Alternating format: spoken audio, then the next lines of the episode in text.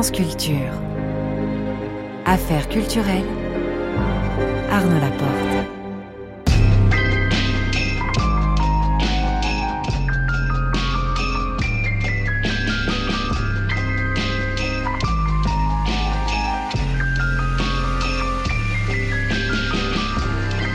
Ce soir, je reçois Dina Abdelwahed vers 19h45. Le son du jour, nous écouterons les barricades mystérieuses de François Interprété par Martin James Bartlett. Vers 19h50, le grand tour de Marie Sorbier qui sera ce soir à la galerie Gagosian à Paris pour nous faire visiter la rétrospective consacrée au photographe américain Richard Avedon, disparu il y a tout juste 20 ans. Le tout est réalisé par Alexandre Fougeron avec Alex Dang à la prise de son.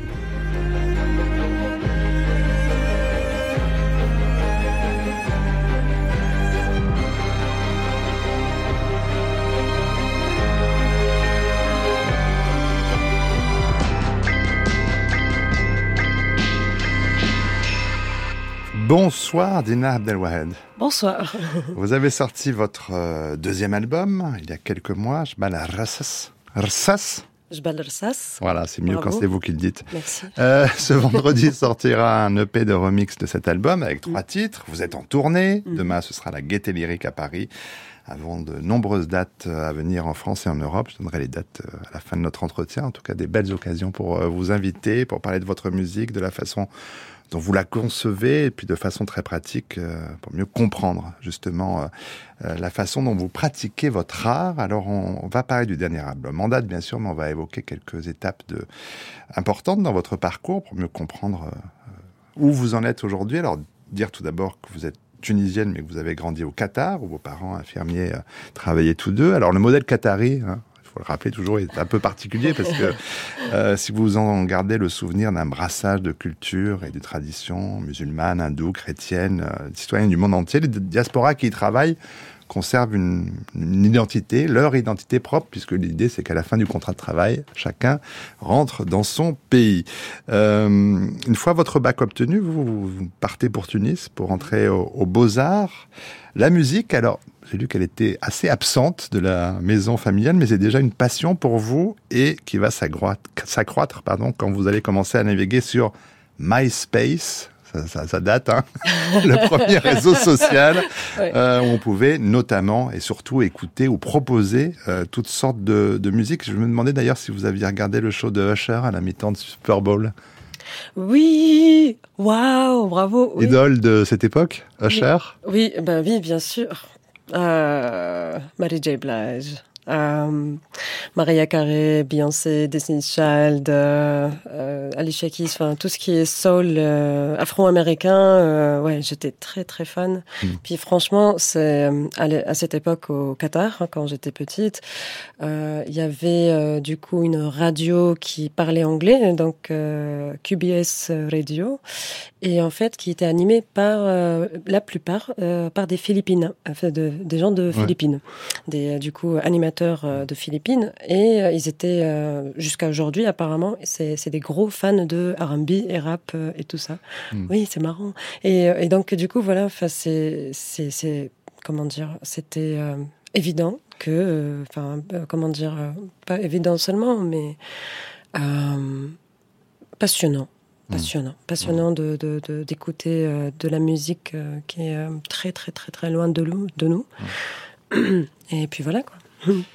Alors, MySpace, ça vous permet alors d'explorer encore et encore. Euh, passion pour le footwork, d'abord, et puis plus tard, euh, vous allez découvrir les, les, raves dans les campagnes autour de Tunis, puis euh, vous commencez, Dina Abdelwed, à, à mixer vous-même en 2011, mm. logiciel Tractor à l'époque, et puis vous intégrez un collectif DJ World Full of Bass. On entend bien dans le titre de quoi il s'agit au niveau musical. et puis voilà DJ au plug un club électro de la Marsa. Quelques années plus tard, vous serez résidente de la Concrète à Paris. Le DJing, euh, vous continuez à le pratiquer. Euh, comme pour la composition, j'imagine que votre pratique a, évolué avec les années. Alors, avant de vous interroger à ce sujet, on va écouter Jeff Mills, qui était l'invité de cette émission au mois de novembre dernier. Euh, des DJ plus, plus, plus âgés, plus anciens m'ont appris à faire cela. Pas un disque l'un après l'autre, mais, mais ils m'ont expliqué la, la théorie, je ne parle pas de la pratique. Euh, ils m'ont appris de prendre le temps, de, prendre le temps, et ils m'ont aussi dit que prendre le temps pour uh, communiquer avec des gens et offrir la musique avec des gens, c'est quelque chose de sérieux. Il faut toujours le faire sérieusement, mais que c'est aussi une opportunité de faire quelque chose qui va rapprocher et aussi enrichir les, les personnes qui écoutent le public. Ça va les faire grandir ou évoluer, changer. Bref, ça va les impacter. Et donc, uh, j'ai toujours fait cela de manière sérieuse et j'ai toujours essayé de profiter des moments et de tous les moments que j'ai euh, face à un public. Je, ne veux pas perdre de temps. Euh, je ne veux pas, voilà, je, je, veux pas boire avec eux. Je veux pas. Non, non. Je, veux plutôt euh, prendre le temps de réfléchir à ce que je vais leur offrir ensuite. voilà, parce que c'est important pour moi. Voilà, j'utilise le temps qui m'est donné avec le public. Alors, je voyais opiner hein, pendant qu'on écoutait Jeff Mills, Tina Abdelwahed. Vos sets, ils sont toujours étonnants. Euh, vos sets de DJ, on sent que vous avez, comme lui, euh, le souci du temps avec le public, euh, que le temps soit aussi un, temps de recherche, un temps de proposition, euh, quelque chose de pas formaté en tout cas. Non, ouais. Mais comment on se prépare à ça? hmm. C'était ma quête quand j'étais à Tunis, parce que euh, pendant, pendant, moi, j'appelle ça les raves, mais en fait c'était des fêtes organisées par des amis ou des amateurs. Enfin, je pense que c'est ça veut dire ça, des raves, hein, que c'est justement pas mm. pas sous une institution laquelle. Et donc du coup c'était un safe space, c'est-à-dire c'était des amis et euh, ils m'ont donné confiance en amont de toutes les façons et puis ils sont intéressés par rapport à ce que je vais leur proposer parce qu'ils me connaissent euh, personnellement. Mm. Par contre ensuite quand du coup euh, euh, j'ai été euh, euh, invitée pour, pour jouer pour une institution qui est le, le plug par mmh. exemple, ou bien d'autres, mais où je, je, je, vais recevoir de l'argent, où c'est mmh. professionnel, considéré comme professionnel en tous les cas. Eh ben, euh, les premières fois, c'était c'était difficile de, les, de convaincre le public, le dance floor déjà.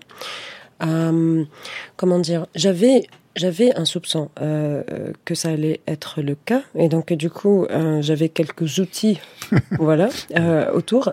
enfin, quand je parle de comme ça, c'est-à-dire dans dans ma playlist, disons voilà, j'ai des trucs un peu 4-4, ou bien un peu conventionnels, house ou techno, que ensuite je pourrais les mettre pour euh, guider un peu les gens. Hein. Euh, et donc, du coup, avec cette pratique-là, euh, j'avais compris qu'il fallait faire une recherche beaucoup plus poussée que les autres, parce que là, on parle plus de juste quelque chose qui est évidente et intuitive, mais si je veux offrir quelque chose qui est spécial, eh ben, il faut une, une recherche mmh. spéciale aussi, en fait. Il faut, faut penser autrement pas de façon conventionnelle. Et donc, du coup, voilà, c'est euh, c'est ça. Euh, c'est ça répond à la question. ça, il répond très bien. Alors, on peut voir, euh, je signale, en, ligne, sur des plateformes vidéo, un set très particulier que vous avez réalisé à l'IRCAM l'année dernière. Oui. Qui s'origine dans les souvenirs d'enfance, avec l'instrument de base. Oui. on est nombreux à avoir connu ça. Oui. La table d'écolier. Racontez-nous ce set-là. Ouais. Eh ben, c'est en fait c'est issu d'une résidence. Euh, j'ai voulu donc j'ai proposé l'idée à l'IRCAM et euh, j'ai voulu voir comment je pourrais euh, réaliser intuitivement ce qui se passe par, par la tête, par ma tête du coup. Euh, comment dire? Non, je reformule. Alors, donc mon pitch, ah c'était que depuis petite, j'ai euh, quand, quand, je, quand je joue avec la table, quand je fais de la percussion avec la table, en fait, dans ma tête, c'est pour imiter des sons ou imiter euh, du coup une chanson euh, que, que, que j'aime bien ou quoi. Donc, le son qu'on entend, ou bien dans mon environnement, les gens qui sont avec moi, ça vient de la table. Sauf que moi, en fait, j'essaie d'imiter des, des, sonorités ou des rythmiques qui sont dans ma tête. Mm. Donc l'idée, c'est comment convertir ce qui se passe dans ma tête, donc via mes mains, mm. à l'ordinateur et qu'il sort du coup les sons qui sont dans ma tête. on a une chance folle d'avoir l'IRCAM hein, pour réaliser des choses pareilles. Parce que ça commence très simplement. Hein. Voilà. On tape sur la table. Exact. Et après et ça finit par sortir via une carte son, le logiciel Ableton, puis euh, les outils que euh, Robin Mayer, qui est, euh, qui est ingénieur et qui est chercheur et qui est quelqu'un de magnifique et inspirant, qui travaille à l'IRCAM, qui a, qui a tout fait en fait. Moi, j'ai juste rapporté l'idée. Et, euh, donc, après, il faut l'exécuter. Hein. Ça, c'est votre voilà, talent. J'ai exécuté. voilà. Et, et euh, du coup, c'est une expérience, c'est une idée. C'est tiens, euh, est-ce que ça peut le faire? Et effectivement, ça s'est fait. Euh, avec une vraie table d'écolier. Euh, alors, pour avancer dans le temps, dire que vous avez euh, commencé, euh, Dina Abdelwahed, à, à, composer en 2013-2014. Euh, il y avait eu un workshop au festival e-Fest. Alors, les logiciels, à l'époque, c'est Pure Data, c'est Ableton, que vous évoquez à l'instant. les outils sont importants. Hein. On, on en reparlera tout à l'heure, mais en 2015, vous vous installez à Toulouse un passeport talent pour les artistes étrangers et vous sortirez un premier EP, Club, sur le label Infine. Alors, pour commencer à quand même entendre votre musique, on va écouter le titre qui ouvre cette EP, Jalel Brik Rumi.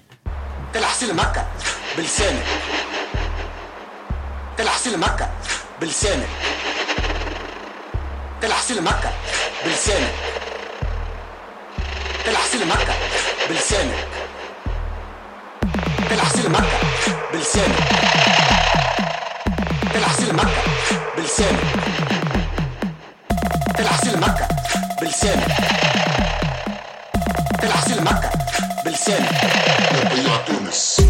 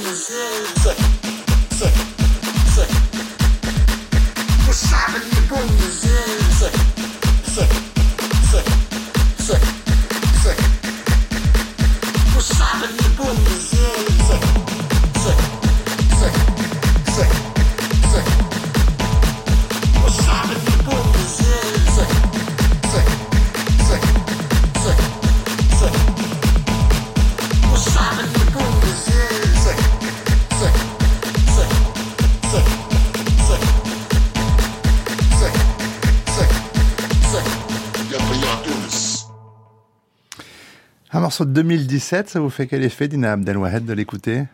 Euh... oh, je m'attendais pas du tout parce que euh, ouais, c'est enfin nostalgie un peu, mais très. Euh... Vous le trouvez comment ce morceau? Très émotionnel pour moi. mais, non, mais c'est vrai. Parce que, je sais pas si tu te rends compte, il y a beaucoup de gros mots euh, dedans. Et euh, ça parle justement, euh, Jalel c'est quelqu'un, c'est une personne, c'est une vraie personne en fait, qui était euh, très très très connue, mm. qui est très, mm. encore très connue en fait. Et c'était euh, justement une époque politique très mouvementée en Tunisie.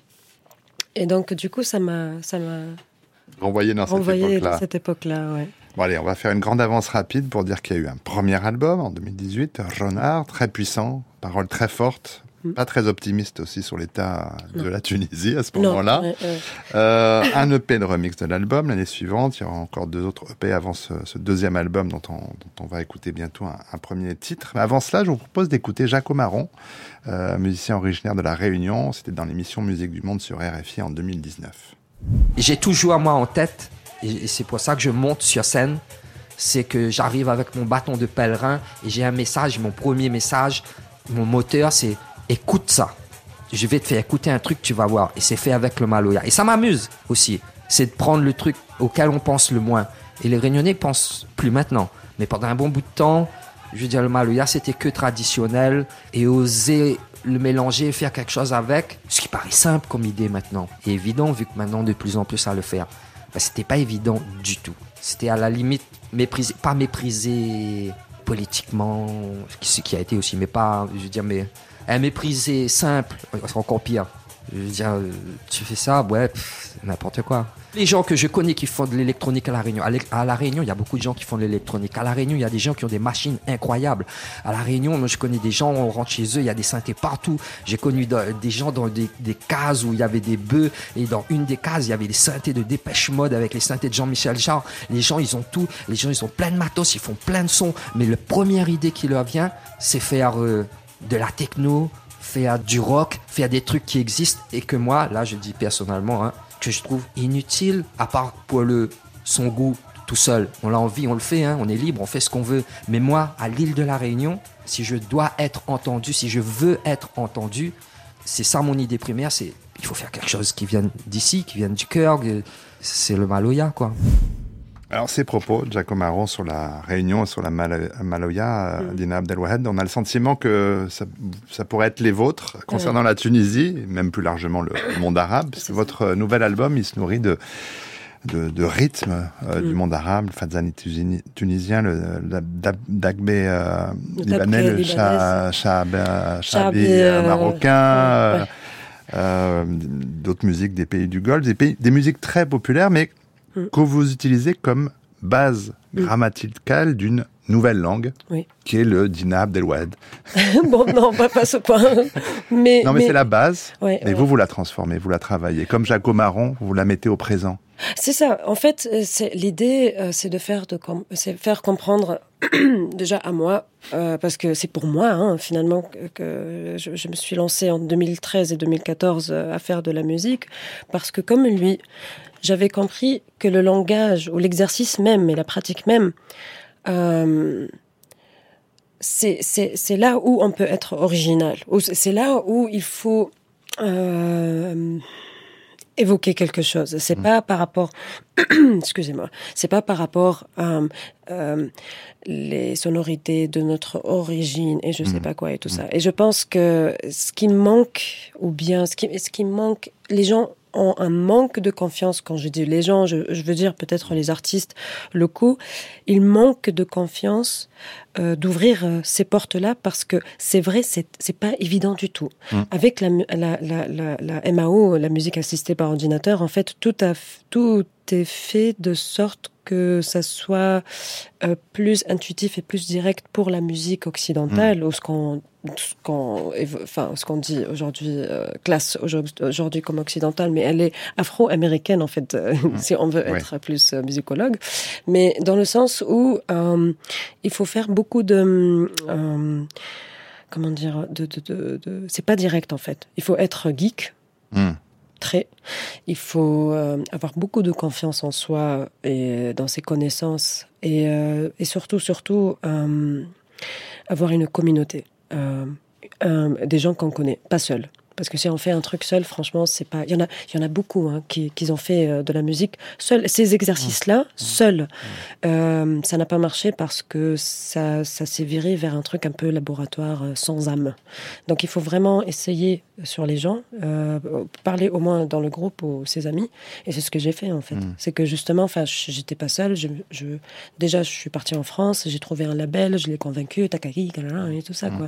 Donc, du coup, moi, mon truc, c'était pas écoute-moi, genre, euh, mm. dans le sens. Euh, même si je respecte beaucoup Jacob Marron, j'aime je, beaucoup sa musique et tout ça, mais je comprends hein, la, frustration qu'il a dans le sens écoute-moi. Moi, je veux pas écoute-moi, je veux mm. que les gens ils viennent, euh, enfin, alors, enfin, s'ils veulent, s'ils ont disposé de quelques backgrounds et ils veulent de quelques idées et ils veulent approfondir dans ça, donc du coup, moi, je, je veux être parmi les gens qu'ils écoutent pour, pour changer, pour euh, voilà quoi, pour euh, évoluer ces musiques euh, qui, mm. qui, qui, ont, qui ont été un peu fossilisées, ce qui est quand même pas du tout naturel pour des musiques populaires.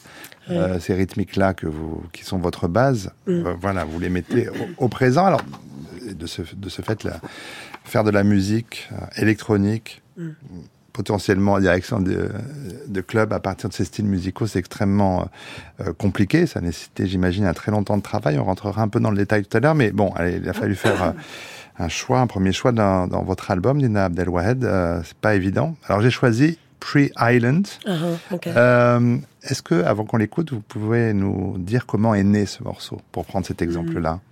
Hmm. Alors, ok. Donc, du coup, je suis une, une une amoureuse. Je, je, ne sais pas, mais en tous les cas, je suis amoureuse de, de la musique du golf, euh, très amoureuse même. Même si euh, culturellement, de façon mentalité, on n'est pas d'accord, mais c'est du génie. Vraiment, c'est pas possible. Ce groove-là, je trouve que c'est vraiment une sorte de coalition entre la rythmique africaine, le groove, le génie euh, africain et la précision asiatique. C'est ça en fait. C'est là le golf. Hein c'est là le golf. Géographiquement. Exact. Et, et, enfin, et le, le, côté scientifique un peu arabe, mm. euh, géométrique un mm. peu. Et donc du coup, euh, pour, euh, comment dire, pour pour pour arriver à là, j'ai beaucoup euh, cherché euh, sur YouTube. En fait, dans le monde arabe, euh, tout le monde met sur YouTube. Il y a plein, plein, plein, plein, plein de trucs. Et du coup, j'ai fait une toute une liste de les, des, des, des, vidéos qui m'intéressent et qui m'ont mouvementé, qui m'ont émouvé, voilà, comme, qui m'ont voilà, touché. touché.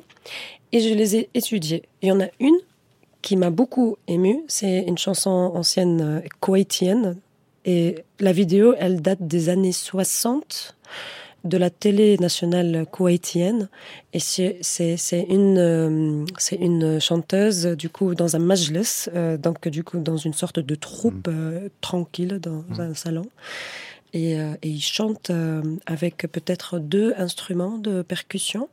Et euh, c'est beaucoup de chanteurs derrière et c'est une question-réponse, hmm. disons. Et j'ai oublié le, le, nom de la dame, bien sûr. On va le retrouver pendant qu'on va l'écouter. On va hmm, chercher ça, mais. Ouais. Et donc, du coup, l'idée, c'était, il y a Bahar, il y a Bahar, elle parlait de la mer. Hmm. C'était à l'époque où il y avait encore des pêcheurs de perles. Et donc, du coup, elle, elle parlait à la mer.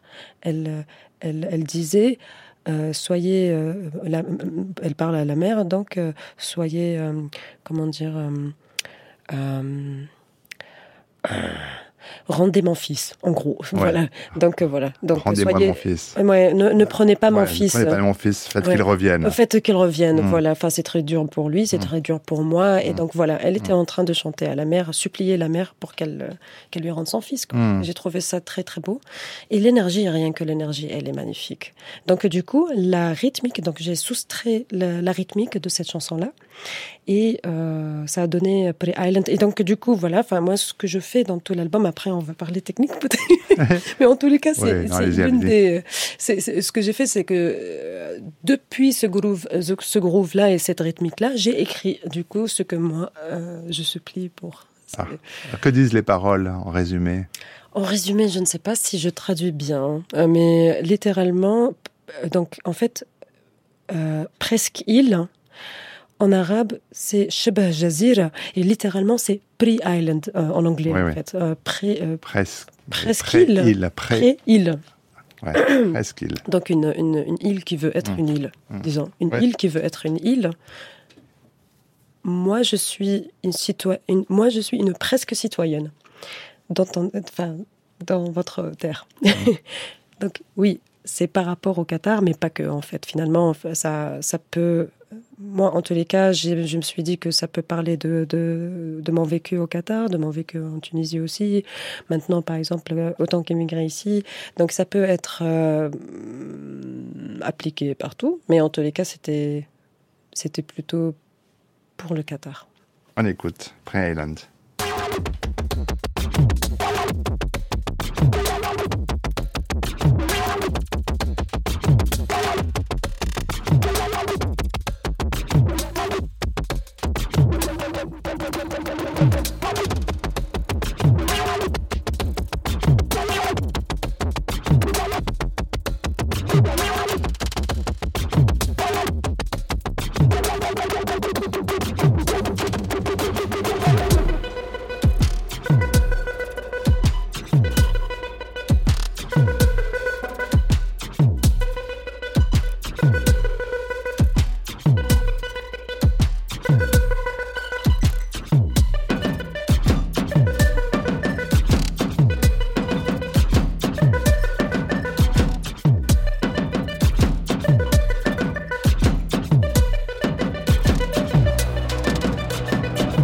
الجزيرة يا شبه جزيرة.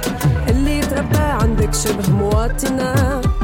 مهم تتباهي قدام البرانية. يا الجزيرة يا شبه جزيرة فقر وضغط وصيحة الناس منتهكة. كي ينشرح صدري انتي مراضية. يا الجزيرة يا شبه جزيرة اللي تربى عندك شبه مواطنة.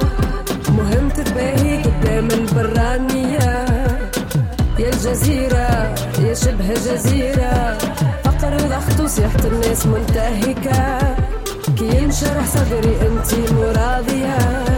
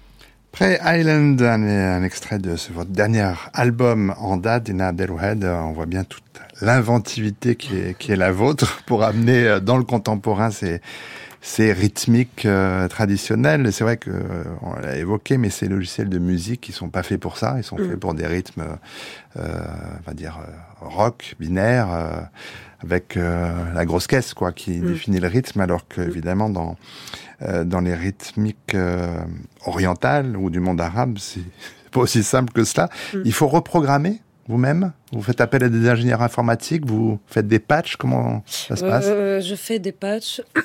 alors, alors déjà, je voulais dire euh, ah, donc, euh, tout à l'heure le nom. Ouais, c'est la, chanson s'appelait Tob Bahar.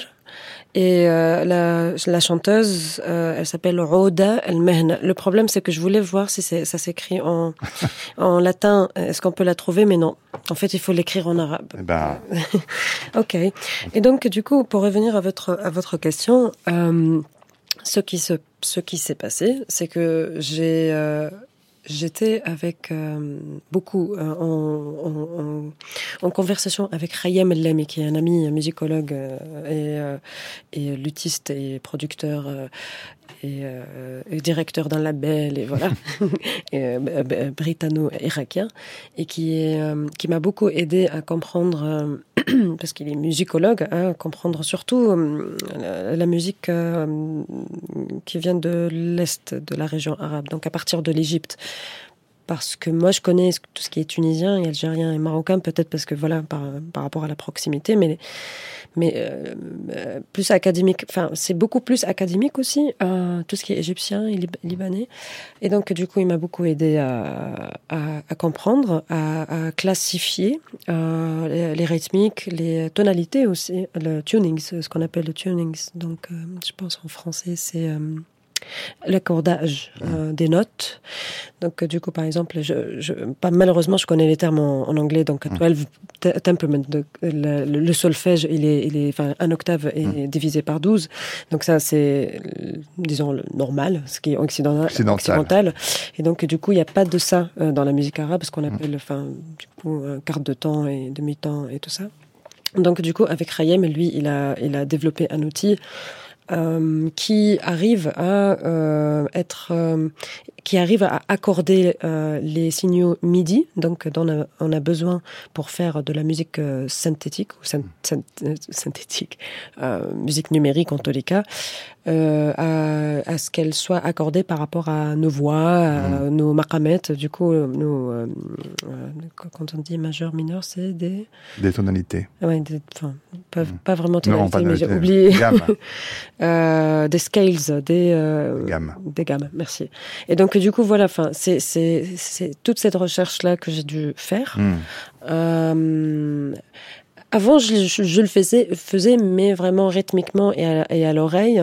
Mais cette fois-ci, vu que j'avais plus de temps, genre trois ans, euh, j'ai pu justement euh, bien les classifier et être vraiment sérieuse euh, par rapport à ça. Quoi. Ben, on l'entend, le résultat est là. Alors reprogrammer autrement, juste évoquer, on va entendre une petite bouffée, cette EP de remix qui sortira ce vendredi. Alors j'ai mhm. choisi, vous allez comprendre pourquoi, Complain, remixé par EOA, d'abord parce que je trouve très bon, mais aussi parce qu'elle se produira demain en. DJ7 en première partie de votre concert à la guitare lyrique. Alors juste une petite bouffée de ce remix.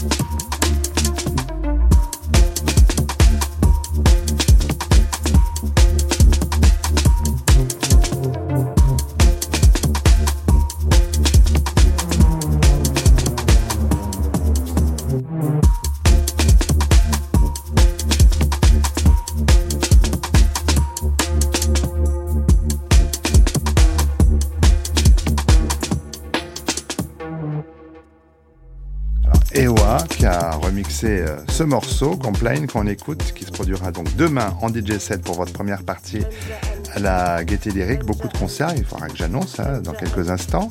Euh, avec vous sur scène, Khalil Entati, quelle, est sa place? Il est interprète et musicien. En fait, il, va faire tout ce qui est improvisation, solo, donc piano, tar, euh, tout ce qui est solo, genre funk, soul. C'est un grand musicien. Hmm. Il faisait du pop, du jazz. Il était au conservatoire de Tunis et euh, c'est un compagnon magnifique. C'est mon collègue préféré et ami surtout. Et puis, euh, pour vos concerts, il y a une dimension visuelle qui est importante et qui est l'œuvre de Nicoline Bardoun, qui est euh, un artiste plasticien, qui fait des installations, des, des performances immersives. Oui. Quelles images vous pouvez donner de ce qu'on va découvrir, nous, à la Gaieté Lyrique demain, Dina Abdelwad hmm, euh, Moi, je dirais euh, hypnotique. voilà, c'est le mot. Ça reste mystérieux. Mystérieux, mais très coloré, hmm. hyper coloré. Et voilà, c'est vraiment hypnotique et mystérieux, coloré. Et, ça vous euh, porte aussi, vous, sur scène, d'avoir cet environnement? Visuel oui, oui, oui, Après, c'est vraiment mon dos. Mais il y a une ah. euh, caméra Kinect qui, euh, qui suit mes mouvements et tout ça, en fait. Hmm. Donc, euh, il n'y a pas quelque chose quand. C'est très abstrait. Hmm. Donc, ouais, comme ça, je ne mets pas encore plus en. Je complique pas encore plus les choses parce que déjà, tout est compliqué. Donc, du coup, le visuel, il vient, il soude, il hmm. adoucit absolument tout. Donc, c'est très bien. Voilà. Et vous, sur scène, quel type de sensation vous avez Moi, je dirais euh, rock. Moi, je dirais, je ne sais pas, hein, mais j'ai l'impression que je fais du rock. Ah Moi, je sais pas. Pour moi, en tous les cas, c'est la même énergie. Euh, je suis en sueur à la fin du concert. Euh, j'ai plus de voix. voilà quoi. Je danse. voilà. Rock.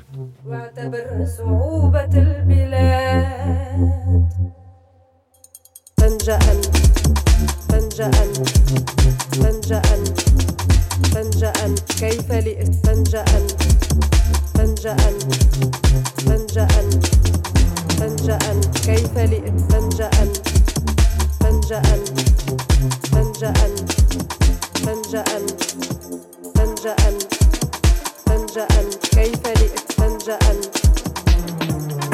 الدخان فانجأ فانجأ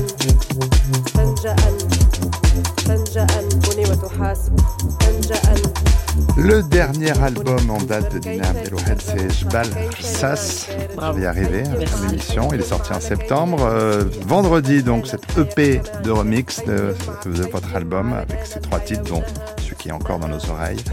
Euh, en tournée. Alors, demain, ce sera la Gaîté Lyrique à Paris. Puis il y aura Barcelone le 23 février, le 24 Saint-Sébastien fait de la route.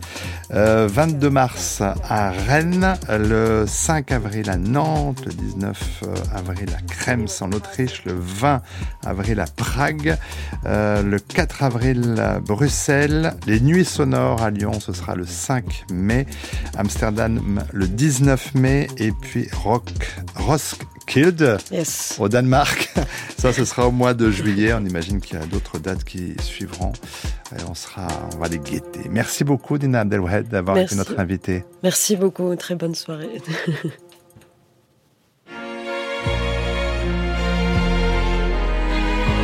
France Culture. Affaires culturelles.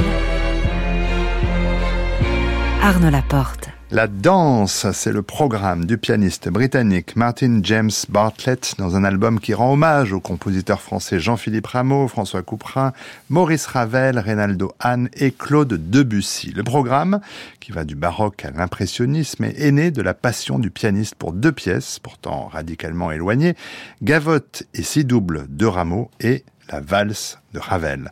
Le pianiste, récipiendaire du prix BBC du jeune musicien en 2014, s'est amusé à tisser des liens entre ces deux pièces composées à deux siècles d'intervalle.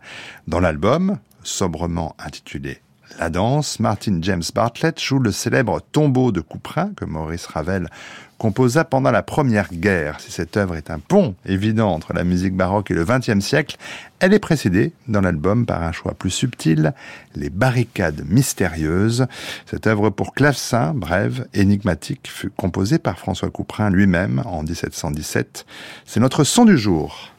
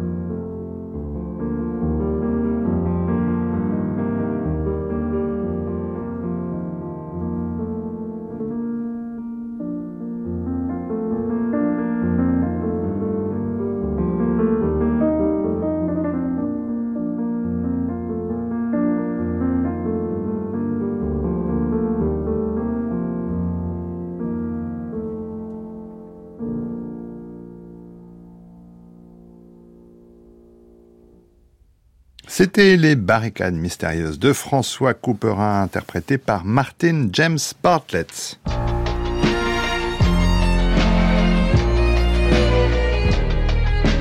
France Culture, le grand tour, le grand tour, grand tour. Marie Sorbier. Bonsoir chère Marie, où êtes-vous donc ce soir? Bonsoir Arnaud, ce soir je vous propose la visite de la rétrospective d'un des plus grands photographes du XXe siècle, s'appelle Richard Avedon, et c'est à la galerie Gagosian à Paris que l'on peut voir en ce moment ces grandes photographies iconiques.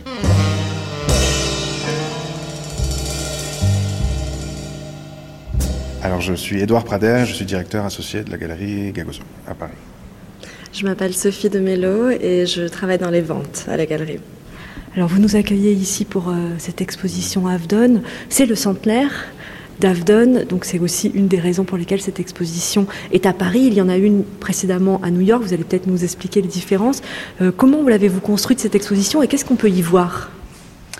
Alors absolument, c'était le centenaire de la naissance de Richard Avedon euh, l'an dernier, donc on a fait une première grande exposition euh, sur son travail un peu rétrospective. On avait demandé à 150 personnalités de choisir la photo d'Avedon qui les avait le plus marquées. Ça c'était à New York. Ça c'était à New York, et donc à Paris c'est un peu une extension de cette exposition, sauf que là c'est plus centré sur Avedon en tant que créateur d'icônes. Et aussi, on a cherché à mettre en valeur le, le, le lien très fort qu'il avait avec Paris dès la fin des années 40. Il a fait beaucoup de ses photos les plus célèbres euh, à Paris. Combien il y a de photos exposées ici? Une quarantaine. Alors on connaît Avdon comme photographe de mode, mais il est bien plus que ça. Son œuvre dépasse largement ces catégories-là. Peut-être que vous pourriez nous présenter euh, quelques-unes des œuvres emblématiques qui sont ici. On vous suit? Oui, excellent. Euh... Alors par quoi commence-t-on? Là, nous sommes dans l'entrée de la galerie, c'est la première salle quand on arrive. La première salle, euh, on voit des images qui font partie du portfolio de Paris. Et euh, comme Edouard disait, ce sont justement ces photos emblématiques du début de sa carrière lorsqu'il travaillait pour Harper's Bazaar et qu'il a justement présenté les mannequins en dehors du studio, dans des scènes euh, de ville, de mouvement qui représentaient une femme libérée, une femme extrêmement élégante mais très indépendante. Euh, donc ça représentait vraiment un changement dans la, photographie de mode où la femme était vraiment mise au centre comme euh, euh, voilà, une, personne puissante et, et, indépendante. Et là, on pourrait peut-être parler de cette photo de China Machado, qui est une photo de 1958 euh, donc China Machado était née en Chine, d'une mère chinoise d'un père portugais. Elle a ensuite été euh, en couple avec Dominguine, la femme toréador. Puis c'est devenu une des mannequins euh, studios les mieux payés. Elle a notamment travaillé pour Givenchy, pour Balenciaga, pour La Cassini. Et euh, Avedon a fait cette photo euh, et donc voulait la faire paraître dans euh, Harper's Bazaar. Et les dirigeants d'Harper's Bazaar ont refusé parce qu'ils ne voulaient pas de mannequin qui n'était pas blanche. Et donc c'était le moment où Avedon devait euh, renouveler son contrat, parce qu'il avait des contrats d'exclusivité avec les magazines. Et il a mis en balance son contrat et il a menacé de ne pas signer si on ne passait pas euh, China Machado. Et donc elle est passée. Après, elle a fait de nombreuses campagnes dans, dans Harper's Bazaar, mais à cette époque, c'est vraiment lui qui a insisté, donc qui a fait cet engagement, mettant en jeu son contrat pour qu'elle puisse paraître.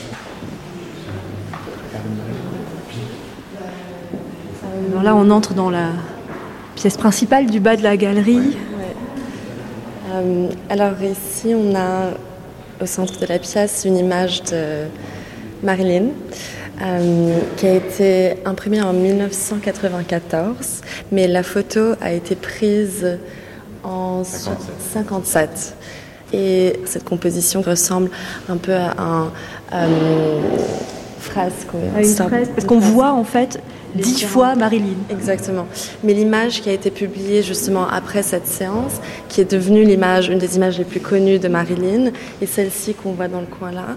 Oui, Sad Marilyn. Voilà, le Sad Marilyn. Donc après toute cette séance d'extase, de performance, de danse qu'on voit dans cette longue frise. Parce que dans cette frise, en fait, les Marilyn sont très joyeuses, voire joueuses. Voilà. Alors que dans le portrait, on est dans toute cette ambiance. Exactement. Donc après toutes ces heures passées dans son atelier, euh, en faisant cette performance et cette danse, cette présentation de la Marilyn qui était euh, connue du grand public, euh, Avedon la retrouve dans ce moment d'introspection qu'il capture euh, sans trop la déranger, mais avec son accord. Et on voit une profonde tristesse euh, qui, était, qui était celle qui se cachait derrière euh, toute, cette, toute cette énergie et les paillettes voilà, pour laquelle elle était connue.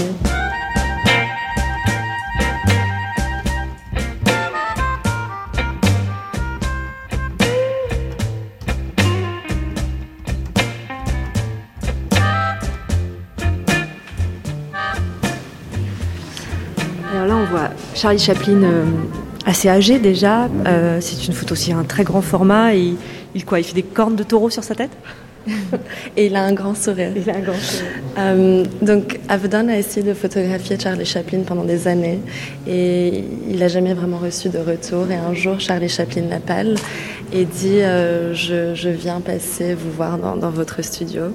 Euh, et, donc Avedon l'a photographié d'une façon assez traditionnelle, comme un portrait presque de passeport, un portrait officiel. Et Charlie lui a dit Attendez un instant, je vais vous faire quelque chose, je vais vous faire un cadeau. Et il a justement fait cette, euh, euh, ce geste avec le cornes de taureau. Et le lendemain, Charlie Chaplin est parti vivre en Suisse. Donc il s'est exilé. Et c'était son euh, dernier message aux États-Unis. Donc, euh, il était persécuté, il était euh, voilà, accusé d'être communiste et donc il, a, il a dû fuir les États-Unis et son dernier message, c'est justement cette image.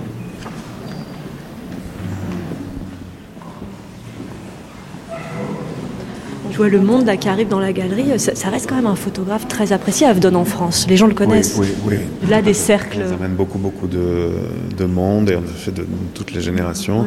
Et beaucoup de gens connaissent certaines de ces photos. Et c'est vrai que ça touche un très large public. Mm. Alors là, nous montons dans la deuxième partie de l'exposition.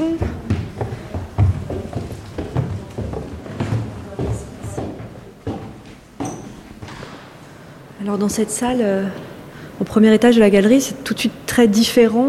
On, ne reconnaît plus les personnes sur les photos. Il y a, moins de célébrités, euh, il y a moins de gens connus. Mais là apparaissent les grands portraits.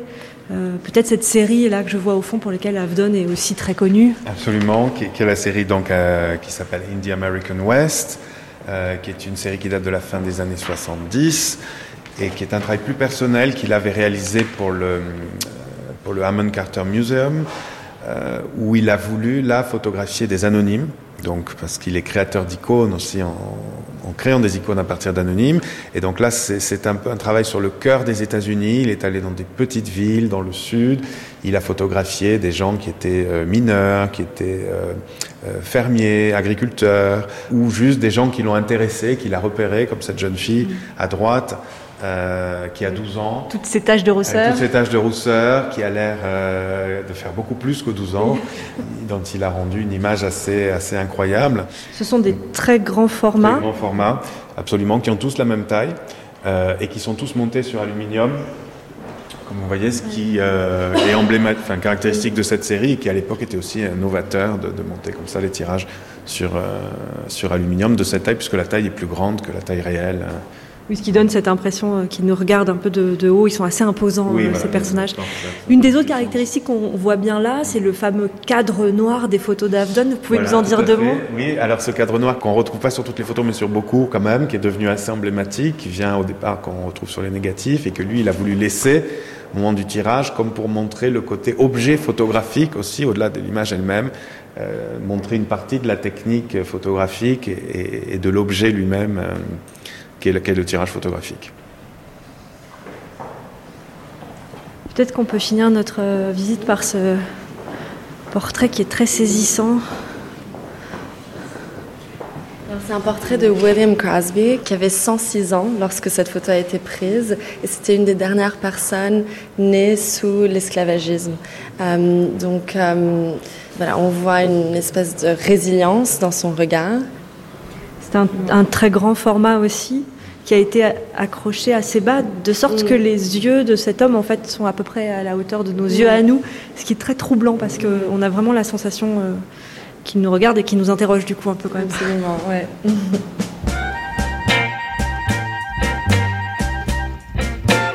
pour visiter cette exposition, il suffit de venir dans la galerie Gagosian. C'est une entrée libre. et c'est jusqu'à quand C'est jusqu'au 2 mars. Jusqu'au 2 mars. Merci beaucoup. Merci à vous. Merci. Merci. Suite du grand tour demain, Marie Sorbier, où serez-vous? Demain, changement de décor, je serai près de Figeac entre le Lot et l'Aveyron sur la route de Saint-Jacques-de-Compostelle pour découvrir des œuvres d'art refuge. Et merci à vous, Marie Sorbier.